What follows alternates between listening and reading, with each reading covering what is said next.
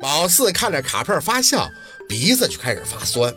往前走几步，下一束花上放着的是个盒子，打开里边居然是花瓣状的有些年头的发卡。旁边的卡片也只有一句话：“我说过我会给你买到这个卡子的。”憋着深吸了一口气，宝四拿起那个卡子冲陆佩晃了晃，然后就别到了头上，再朝前走。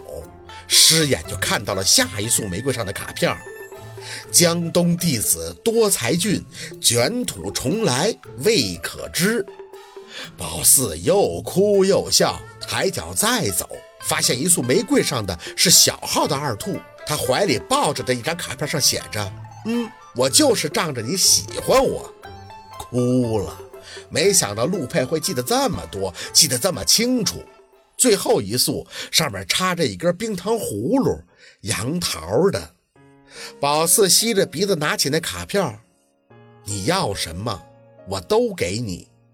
宝四不想让自己哭得太难看，拿着那冰糖葫芦看向正在眼前的陆佩，你当年就是用这一招让我记住你掉坑里的，你太坏了你。陆佩牵着嘴角看着宝四，抬手帮他擦了擦眼泪。是啊。我就这点心思都在你身上用了，那我要不要继续？宝四用力的点头。嗯，陆佩倒是显得有些紧张。啊，四宝和兔子可以做见证人呢，你应该会同意吧？宝四没憋住，差点又笑了。我不知道，你得问我，问我。陆佩摆明了逗他。大大方方的在宝四眼前打开了钻戒盒子，很自然的就退后了一步，单膝跪地，眼眸深沉认真。薛宝四，你愿意嫁给我吗？我，宝四酝酿了一下感情，想着你是不是说的太简单了？陆佩却有些动容。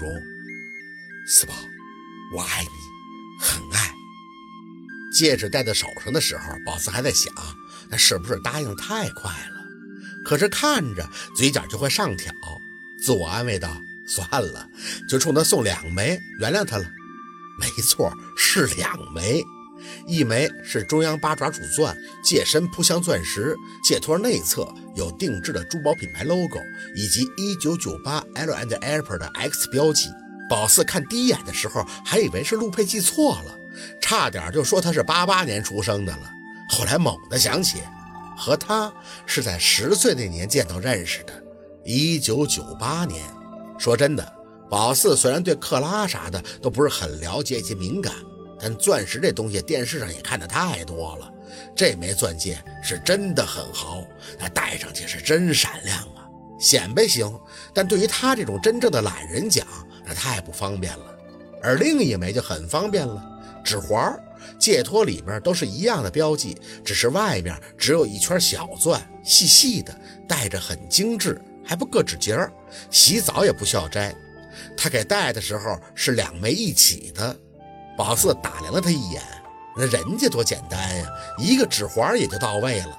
想得多归想得多，宝四的小心花那是吱吱的各种怒放啊。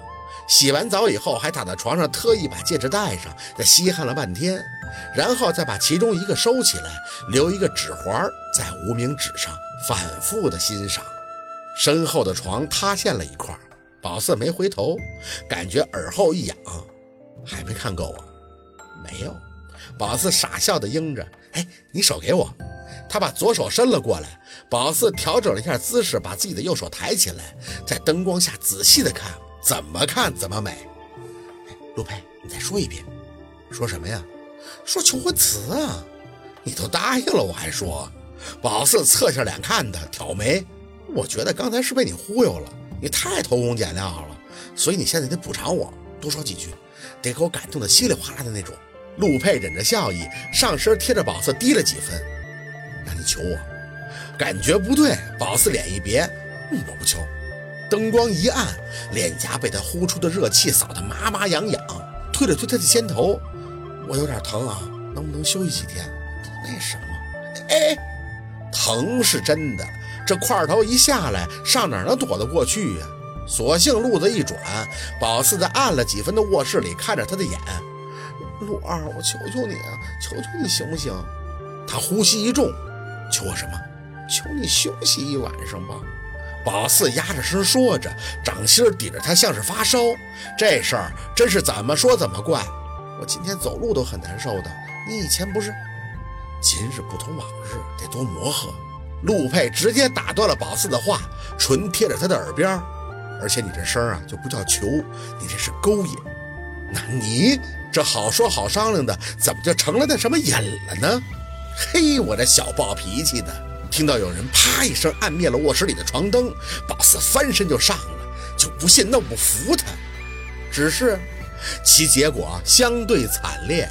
当宝四次日一早趴在那里，连送他出门的力气都没有的时候，深刻的意识到了啥叫无知的代价。那人高马大的家伙憋了小三十年，跟他磕不起呀。不过，当小船荡起双桨的时候，宝四很掌握节奏地保护了自己的嗓子，不想喊，但这家伙不乐意。但为了保护自己，宝四倒是摸索出了一丢丢调门高低起伏、抑扬顿挫的诀窍。呵，这也算是收获吧。羞愧呀，这种事儿绝对不能让别人知道。宝四肯定想不到，沈听白啊，把这事讲给了好几十万人听呢。想着某个人早上穿上西服时容光焕发、精神抖擞的模样，宝四真想问他这精神头是从哪儿来的呢？上午十点多，他爬起来，从衣柜里又摸出了一条捂得严实的长裙换上，发现自己现在突然有些怕冷了，在卧室里待了一会儿，就去了院子。这阳光正好，以前最讨厌晒的太阳，现在居然会感到有些舒服。溜达了几圈，找了个长椅就坐下了。陆太太。您晚上要吃什么？宝四在院子里的长椅上回神儿，看着许叔，有些不好意思的笑笑。许叔，不用叫我陆太太的，我这还没。是陆先生吩咐的。他走到宝四身前，恭恭敬敬的模样。他说：“您想吃什么，他回来就跟着吃什么。所以我得征求您的意见，这边好让人送过来。”宝四没多纠结，嗯，那就牛羊肉吧，叫人多送些过来，我自己炖就行了。许叔点头，好的。水果还有蔬菜呢，那随便吧。那我去打电话。陆太太，入夏了，天有些热，您可以去院子里边有阳伞的位置坐着，不然会晒的。我喜欢这儿。宝四笑了笑，哼，这么晒着多舒服啊。许叔，你要是不习惯叫我宝四，那就称呼你就可以了。您别这么称呼我，我感觉怪怪的。许叔这次没有多说，只点了一下头。好，我下次注意。哦，对了。陆先生说你很喜欢花，他让我问你想种什么花，我可以让人送过来种在院子里边。嗯，蔷薇。宝四指指院落的高墙，爬墙的那种，会很好看的。许叔微笑着点头。啊，我也有这打算呢，只是之前啊，陆先生不常回来，我不能擅自做主啊。那我这几天就去挑选品种，然后给您过目。宝四应了一声，见许叔转身，还是忍不住的起身叫了他一声。许叔有些疑惑的看向他。卢太太，您还有什么吩咐吗？好，今天的故事就到这里，感谢您的收听。喜欢听白，好故事更加精彩。